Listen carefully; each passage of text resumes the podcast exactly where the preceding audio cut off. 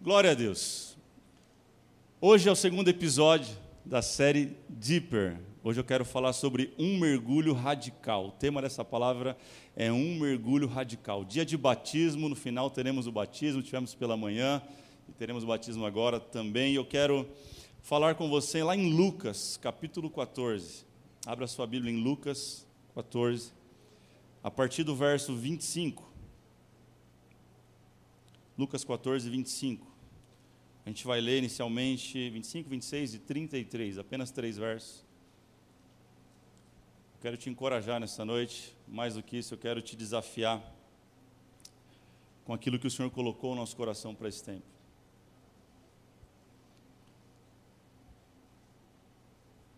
Olha o que diz Lucas, o médico. Uma grande multidão ia acompanhando Jesus, ele é, este, voltando-se para, para ela, disse para a multidão: ó, Se alguém vem a mim e ama o seu pai, a sua mãe, sua mulher, seus filhos, suas, seus irmãos e irmãs, e até a sua própria vida mais do que a mim, não pode ser o meu discípulo. Não pode ser o meu discípulo. E olha o que Jesus termina dizendo no verso 33. Da mesma forma, qualquer de vocês que não renunciar a tudo o que possui, não pode ser o meu discípulo. É sobre isso que nós vamos falar hoje. Eu quero orar por você, com você. Feche os teus olhos, por favor, vamos orar. Pai, obrigado por esta noite, obrigado pela oportunidade de estar na tua casa, reunidos como igreja neste lugar, entre irmãos, em família. Nós cremos que o Senhor tem falado muito com a gente. Desde semana passada, nessa série, o Senhor está nos levando a um outro lugar, um lugar mais profundo, Pai. Cremos que é uma porção da Tua palavra especial para ser derramada sobre nós agora. Por isso, tira toda a distração, tudo aquilo que está perturbando a nossa mente, que possamos estar focados na tua voz, na tua vontade para nós. Fala com a gente, não aquilo que nós queremos, mas aquilo que de fato nós precisamos para ter uma vida cristã frutífera. Essa é a nossa oração. Em nome de Jesus, quem pode dizer amém por isso, diga amém. A primeira pergunta que eu lanço para você nessa noite é: quem é você na multidão? Quem é você na multidão? Se eu estivesse pregando para jovens hoje, fosse um culto de jovens, onde estão os jovens aí? O tema da mensagem seria: quem é você no rolê? Sempre Jesus estava cercado por três tipos de pessoas. Quantos tipos? Primeiro grupo de pessoas que sempre cercava Jesus aonde eles estavam, onde eles estavam, eram os perseguidores. Diga perseguidores.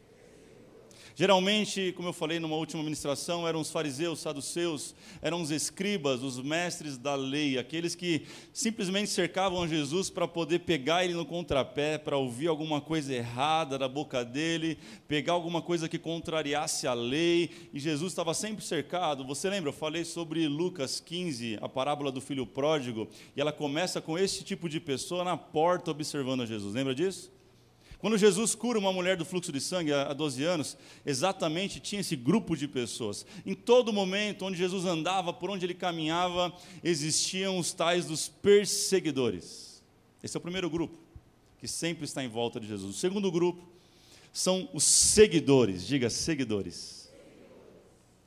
E talvez aqui nesta noite pode haver sim esse tipo de pessoa, os seguidores aqueles que estão atrás de Jesus também. Mas seu motivo não é para pegar no contrapé, e nem para contrariar, e nem para condená-lo, mas os seguidores de Jesus são aqueles que estão atrás dos milagres. Atrás das bênçãos. E eu não quero condenar você, porque a Bíblia diz para nós orarmos, para nós batermos, para nós pedirmos. Diz ou não diz? Mas não pode ser só isso, só isso. Os seguidores são aqueles que estão em volta de Jesus, esperando somente uma migalha cair, um milagre acontecer, uma porta se abrir, mas quando a coisa aperta, eles, ó, dão no pé e vão embora.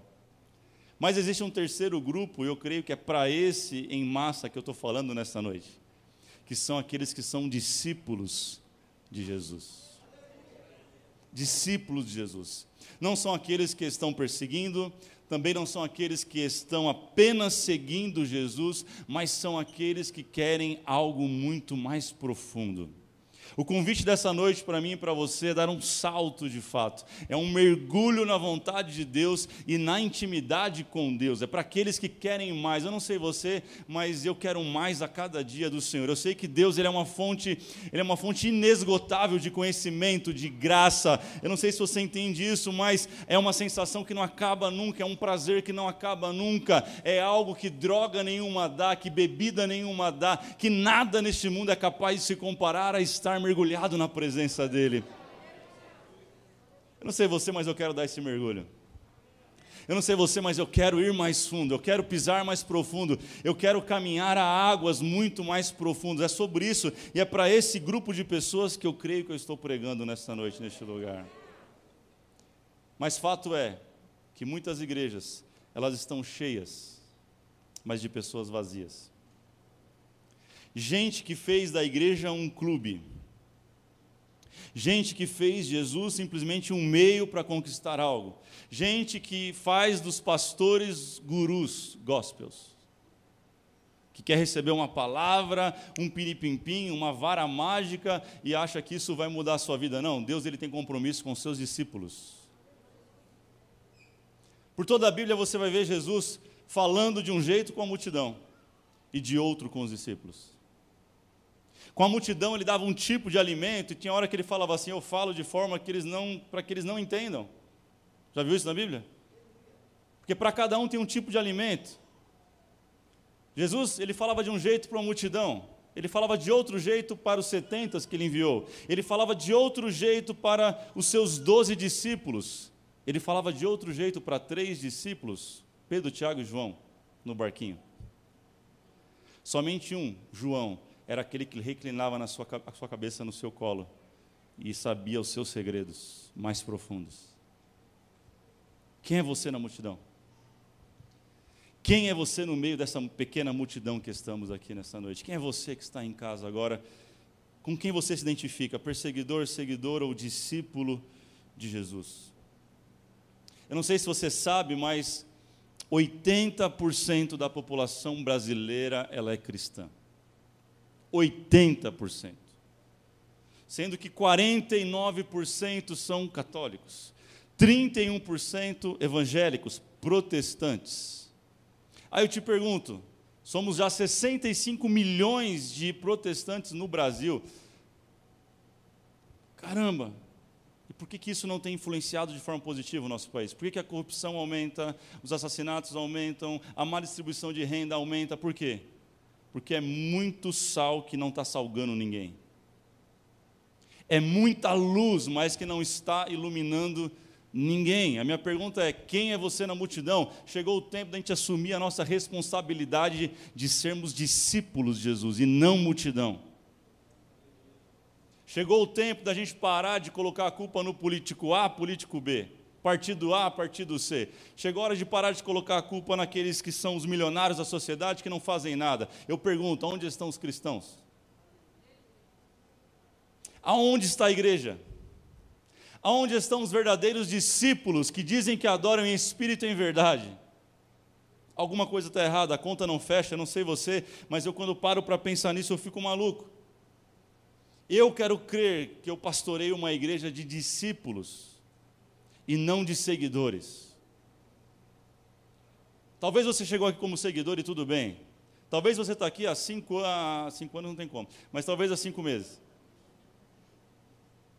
E tudo bem, você levantou a sua mão há um tempo atrás aí, poxa pastor, que palavra, para um dia de batismo, um domingo. É, mas isso é para aqueles que estão há 10 anos na igreja, 15 anos na igreja e parece que não aprende nada. Entra dia, sai dia e você continua sendo um seguidor só querendo bênção. Milagre, milagre, milagre. Gente, discípulo não anda atrás de milagre. Discípulo vive a consequência da intimidade. A consequência da intimidade é um milagre, não vivem atrás de milagre. É multidão que não sabe quem é Jesus, que fica o tempo todo falando: me dá, me dá, me abençoa, senão eu desvio. Quem é você no meio da multidão? Eu já imaginava que era uma mensagem ia ter muito glória a Deus, muito aleluia, mas não tem problema que o meu compromisso não é com o seu glória a Deus, nem com o seu aleluia. O meu compromisso é com a palavra da verdade que vive e que transforma as pessoas que vivem ela. Quantos gostariam de ser discípulos de Jesus nessa noite? Quantos gostariam de subir um estágio na vida cristã? Diga amém. Então anote que eu vou falar, eu quero dar três dicas para você de um verdadeiro discípulo. Quem é um verdadeiro discípulo de Jesus? É muito fácil, muito prático. Então anote isso em nome de Jesus. Número um, a primeira característica de um verdadeiro discípulo é aqueles que amam a Jesus mais do que tudo. Aqueles que amam a Jesus mais do que tudo. Nós lemos verso 26. Jesus está dizendo: aqueles que me amam mais do que tudo, mãe, filho, irmão, seja quem for, me amam acima de todas as coisas. Talvez a nossa ordem de prioridades da vida precisa ser alterada ou repensada nesta noite. Se eu perguntasse para você agora e pedisse, faça uma lista das suas prioridades. Escreva o top 3 das suas prioridades hoje. Muito provavelmente, alguns colocariam a família no topo de tudo e dizendo: não, Deus é Deus da família, tem que estar no topo. Errado. Não, o meu trabalho é minha prioridade, porque é dele que eu sustento a minha família. Eu vou dizer para vocês: está errado. Não, os meus sonhos precisam estar lá no topo, porque eu preciso de sonho para poder sair da cama de manhã. Está errado. Eu quero te ajudar a redefinir as suas prioridades nesse momento. Anote isso, querida. A primeira coisa, o topo da sua lista, não pode ser outra coisa a não ser Deus.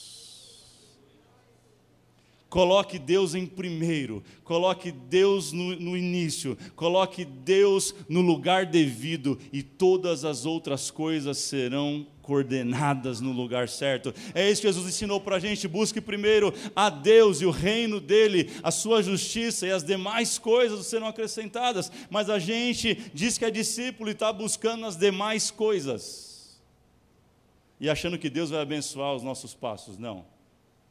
Busque a Deus em primeiro lugar. Coloque Deus em primeiro lugar. Escreva bem grande aí na sua anotação: Deus em primeiro lugar. Eu preciso amar ao Senhor. Efésios, no último versículo, diz assim: ó, A graça seja com todos os que amam ao nosso Senhor Jesus Cristo com um amor que não tem fim.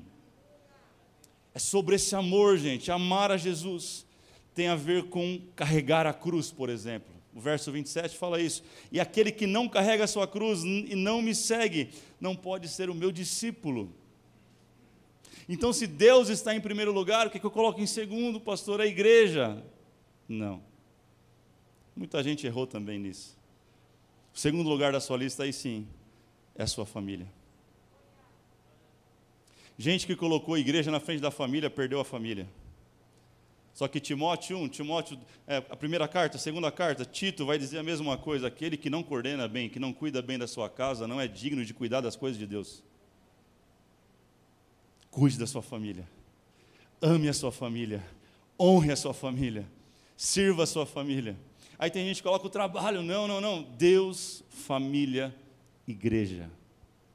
Estabeleça os padrões correto na sua vida. Eu não sei você, mas Jesus veio para colocar ordem na nossa vida. A gente não está conseguindo ter uma vida frutífera porque as nossas prioridades estão invertidas. Quem está entendendo isso, gente? Olhe para alguém e fala assim: ó, carrega a sua cruz. Geralmente, quando fala de cruz, a gente pensa na doença, a gente pensa no problema, a gente pensa num parente, nossa, tem que carregar. Meu Deus, minha mulher é a minha cruz, pastor, você não sabe. Não, irmão, tua mulher não é tua cruz, tua sogra não é tua cruz, teu cunhado não é tua cruz, fica tranquilo. Quando Jesus fala de cruz, ele está falando de propósito. Ele está falando daquilo que ele nasceu, daquilo que ele veio nessa terra para fazer. Sabe por que Jesus veio aqui? A cruz não é um plano B. Diga para alguém assim: a cruz não é um plano B. Ei, Jesus veio para cá para morrer numa cruz. Ele nasceu em Maria para morrer numa cruz, esse era o fim, esse era o objetivo. Ele já sabia, a Bíblia diz que o Cordeiro de Deus que tira o pecado do mundo já estava morto antes da fundação do mundo.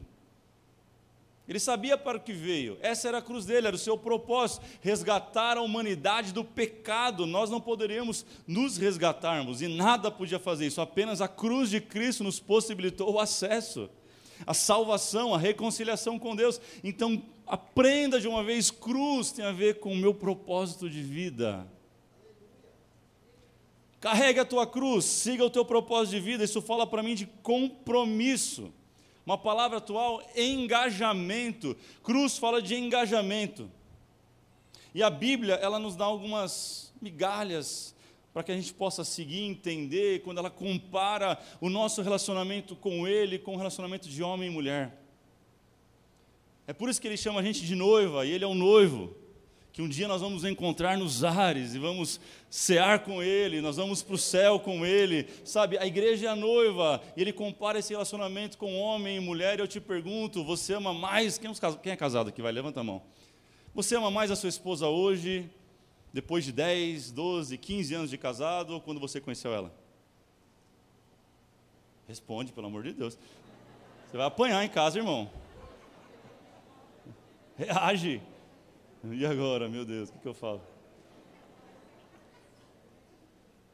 Cara, tem alguma coisa errada se você ama sua esposa menos hoje. Se você ama menos o seu marido hoje, tem alguma coisa muito errada, tem ou não tem? Esse ano a gente faz 17 anos de casado, né, amor? Uau! A irmã fez 12 ali, os irmãos. Gente, se a gente não amar mais hoje, alguma coisa está muito errada na nossa vida. Porque quando eu conheci a Dani, eu não tinha a menor noção na furada que eu estava entrando. Não a Dani. Calma, amor. Casamento. Casamento não é um negócio tão fácil, gente. É ou não é? Casamento é igual piscina gelada. Quem está dentro fala assim, pula que está quentinha.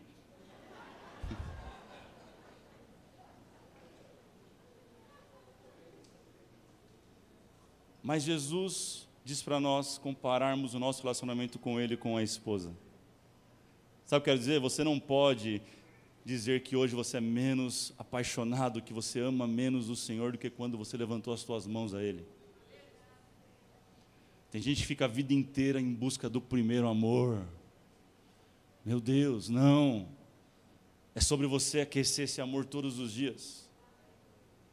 Você não ama Jesus e para você o teu encontro com Ele é somente às quartas e aos domingos. Deixa eu dizer para você, você precisa buscar Jesus todos os dias. Se você começar a encontrar sua esposa uma vez por semana, sabe o que vai acontecer? O amor vai esfriar, a graça não vai ter mais e acabou.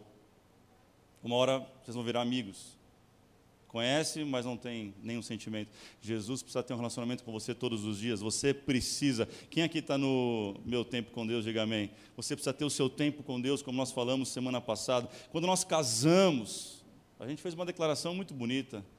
Talvez foi um padre, um juiz, um pastor que estava diante de você e falou: Vamos lá, repete a palavra aí. No amor, ou no amor não, na saúde, na alegria. Quem falou isso aí? Ai, que bonitinho. Só que esqueceram de falar para você: com celulite, no peso atual, ou peso ideal, ou no atual? 20 quilos a mais. Com maquiagem? Ou sangue de Jesus sem maquiagem? Esqueceram de falar que o casamento não é, não é algo que vem pronto. Nosso relacionamento com Jesus ele não vem pronto. É algo que é construído durante o tempo, é algo que a gente precisa, a gente precisa regar, a gente precisa, sabe, desfrutar todos os dias, a gente precisa semear. Gente, não é algo tão simples assim. Discípulos são aqueles que amam ao Senhor sobre todas as coisas, aqueles que pegam seu propósito de vida e seguem até o fim sem pestanejar, sem pensar. Sem fazer contas, carregar a cruz tem a ver com aguentar as pressões, a luta, sem negociar os fundamentos. Quem está entendendo isso, gente? Olhe para alguém e fala: Ei, carrega a sua cruz. Fala assim, ó, siga Jesus. Fala mais, fala assim, ó, deixa de ser menino, deixa de ser menina. 1 Coríntios, olha o que diz Paulo, 13, 11. Quando eu era menino, eu falava com menino, pensava com menino e raciocinava com menino. Quando me tornei homem, deixei para trás as coisas de menino. Discípulo não pode ser mais um menino. Precisa crescer, precisa amadurecer, quem está me entendendo, gente? Número dois, se primeiro nós temos que amar Ele sobre todas as coisas, nós precisamos ser íntimos de Jesus. Segunda característica de um discípulo é para aqueles que são íntimos de Jesus. Eu te pergunto nessa hora, você é íntimo ou você é familiar de Jesus? Nós misturamos isso. Familiaridade com intimidade são coisas totalmente diferentes. Tem gente que sabe muito, às vezes, sobre Jesus, mas não tem a menor intimidade com Jesus. Tem gente que já leu, tem teólogos que leram a Bíblia centenas de vezes, sabe a Bíblia muito melhor que eu e você, mas são ateus. Familiaridade com algo não significa intimidade. Você é íntimo, você é familiar de Jesus. Por exemplo, você pode ser muito, muito familiar do Neymar.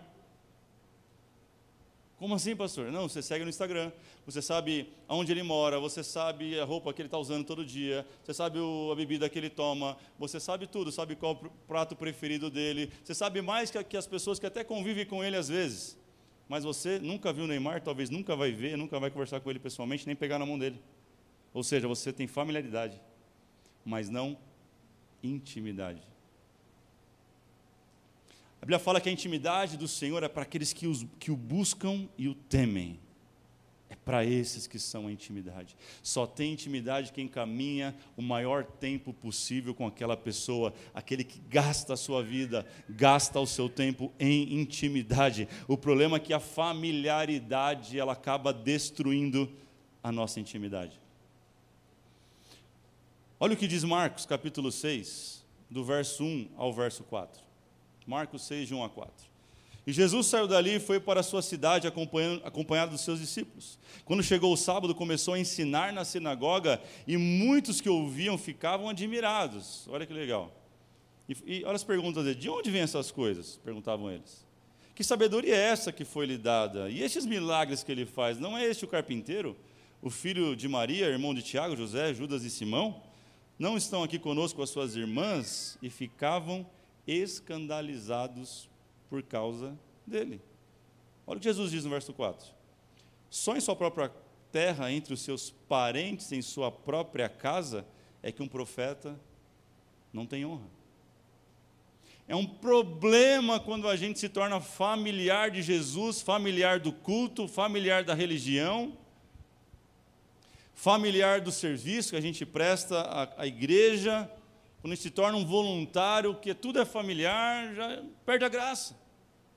Você não, quer, não busca mais a intimidade, aquilo já te não, não traz mais o prazer que deveria trazer. Você já vem ao culto pelo automático, você reserva no aplicativo, porque se não reservar, eu vou ficar sem, você nem sabe que está vindo.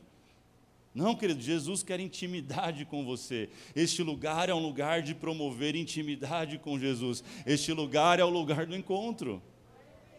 Não é outra coisa senão isso. Você precisa buscar intimidade. As pessoas olhavam para Jesus e falavam: Eu conheço ele. Eu joguei bola com ele quando ele tinha 10 anos aqui, ó.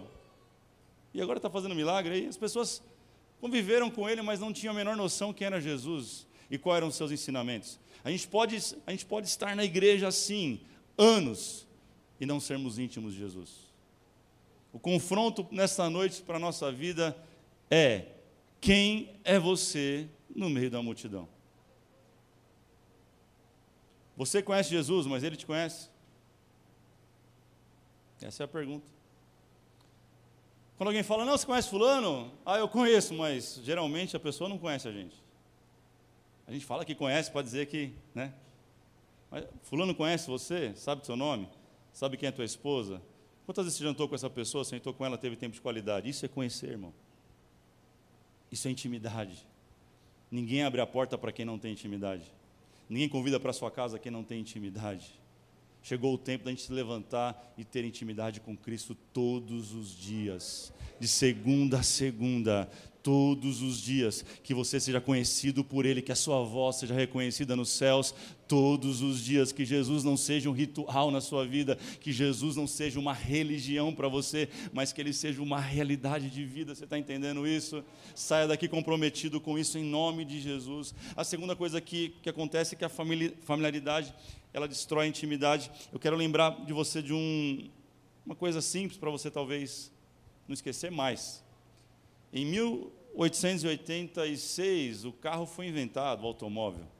Alguns acham que foi Henry Ford que inventou, quem acha que foi ele? Mas não foi. Na verdade, foi um alemão chamado Carl, Carl Benz, que depois se tornou a companhia Mercedes-Benz, que você conhece. Ele criou o primeiro carro a, a combustão, a gasolina. Só que depois Henry Ford foi lá e melhorou o processo. Você imagina quando o carro foi criado, como as pessoas olhavam para o carro? Imagina você nunca viu um carro, não sabe o que é um carro, não sabe nem para que serve, de repente tem algum passando na rua. Imagina a sensação, a vontade de querer estar perto, tirar foto. Foi uma loucura, gente. Imagina que os milionários da época pagavam muito dinheiro para dar uma volta no carro que ele tinha criado. É talvez hoje, se aparecer uma, uma Ferrari aqui na porta, os homens aqui vão pagar alguma coisa para querer andar. Falei, aí, cenzão rola? Porque a gente quer aquilo que a gente não tem intimidade. E era assim, só que Henry Ford, em 1908, ele, ele descobre como multiplicar aquilo em 12 meses, ele fabrica 10 mil unidades, e aí o carro já vira comum. Aí as pessoas que no começo achavam estranho, viram normal. Hoje, 99% de quem está aqui veio de carro. Ou seu próprio, ou veio de Uber, ou veio de um meio de transporte coletivo. Tem gente que mora aqui atrás, ó, que veio de carro. Mora na rua de trás aqui, veio de carro.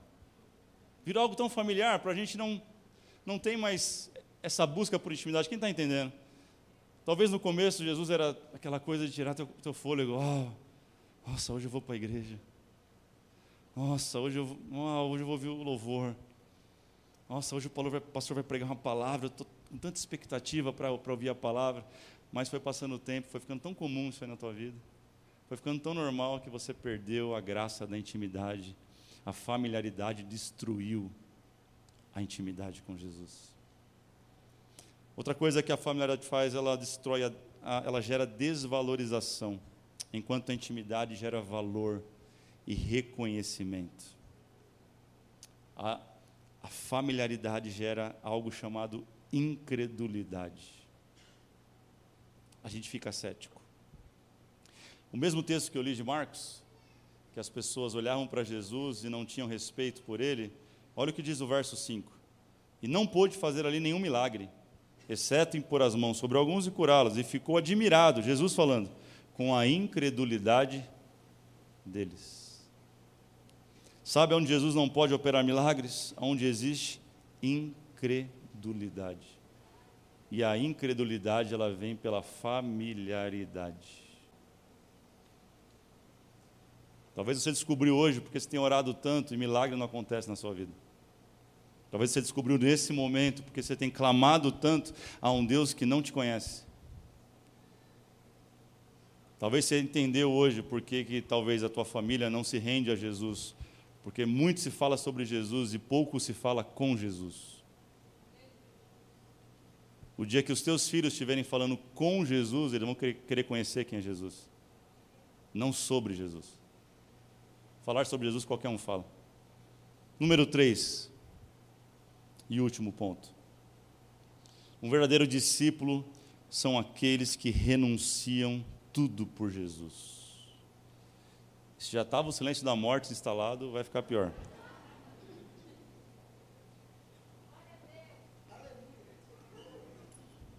Anote isso, aqueles que renunciam.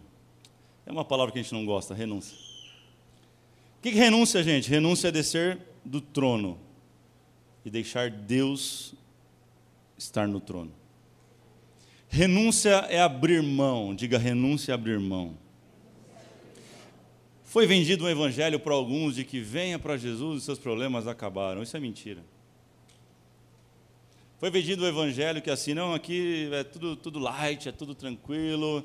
Ah, vai dar tudo certo. Será? A vida é feita de renúncia.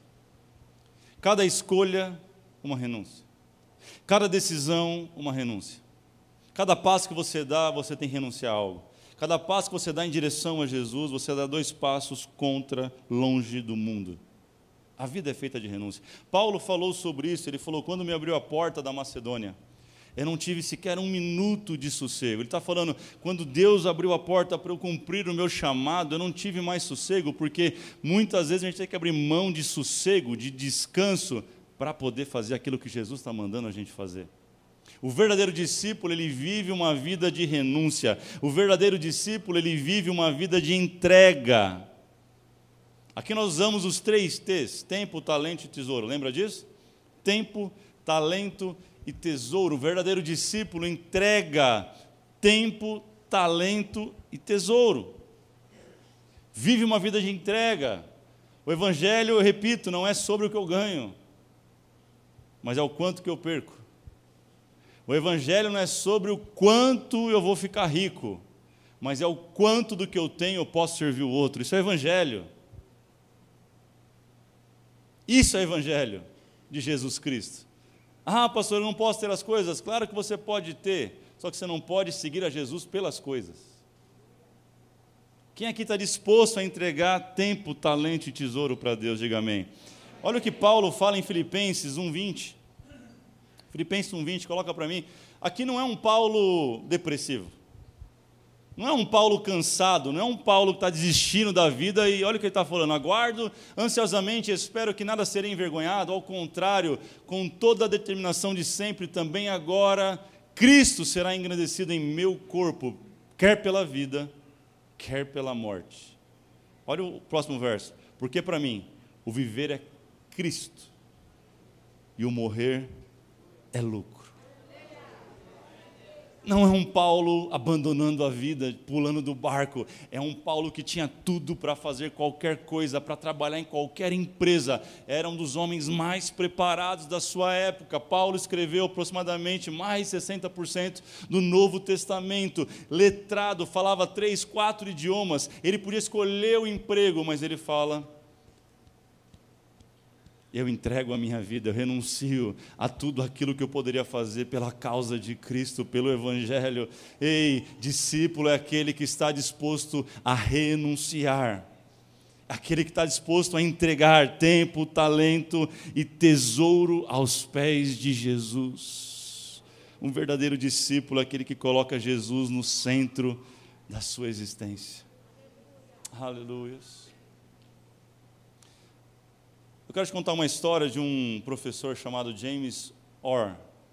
Ele era professor da faculdade de Wheaton. E certa vez, em 1940, ele resolveu levar uma turma de jovens para a Inglaterra para conhecer a casa de John Wesley. Vocês sabem quem foi John Wesley? Um grande homem de Deus. Ele levou esses jovens para conhecer essa casa, fizeram todo aquele tour na casa de John Wesley, e um dos lugares que mais as pessoas visitam é o quarto dele, onde ele orava aproximadamente de três a quatro horas todos os dias, John Wesley. Ele vivia uma vida de renúncia. Ele vivia uma vida de entrega, ele dava o seu tempo. Esse chão onde John Wesley orava, ele tinha as marcas, as duas marcas no assoalho de madeira dos seus joelhos, de tanto que ali ele ficava. Foi o último lugar que eles visitaram, foram para o ônibus. Quando o James Orr começou a contar os alunos, ele percebeu que faltava um. Então ele seguiu de volta para dentro da casa procurando um aluno. Quando ele chegou, ele ouviu uma voz de um, um, jovem orando. Quando ele chegou no quarto de John Wesley, tinha um menino ajoelhado no mesmo lugar que John Wesley, gritando, dizendo: Ah, Senhor, faz de novo. Assim como o Senhor fez com John Wesley, faz com a minha vida. Eu renuncio a tudo, eu te entrego os meus sonhos, eu te entrego os meus planos. E aquele professor parou, esperou o menino acabar a sua oração. Quando ele percebeu que acabou, John, é, James Orr bateu no ombro do menino e falou: Levanta, Billy Graham, estamos atrasados. Talvez você não sabe quem foi John Wesley, mas provavelmente você sabe quem foi Billy Graham. Billy Graham pregou para mais de 210 milhões de pessoas na sua vida. Num tempo onde não tinha internet, num tempo onde a TV era do diabo, o rádio era do diabo. É, Billy Graham foi, o, foi o, aquele que precursor das grandes cruzadas no mundo.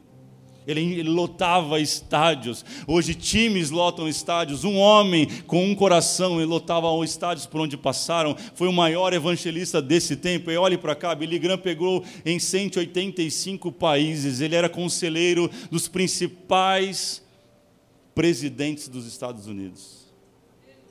Billy Graham faleceu ano passado, beirando seu, seus 100 anos de idade.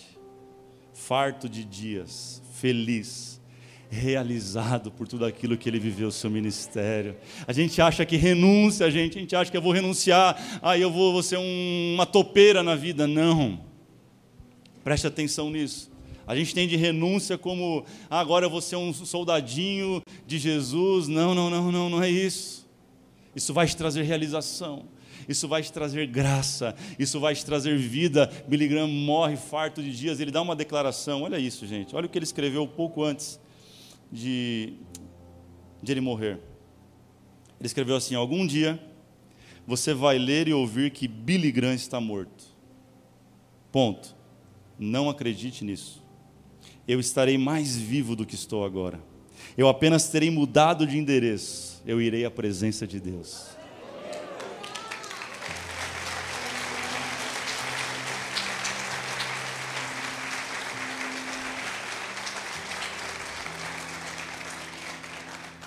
Não é só sobre Paulo de milhares de anos atrás, estou falando de alguém que faleceu ano passado.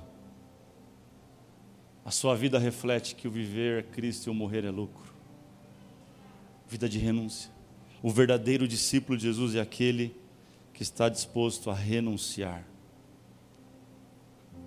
Se coloque de pé, por favor.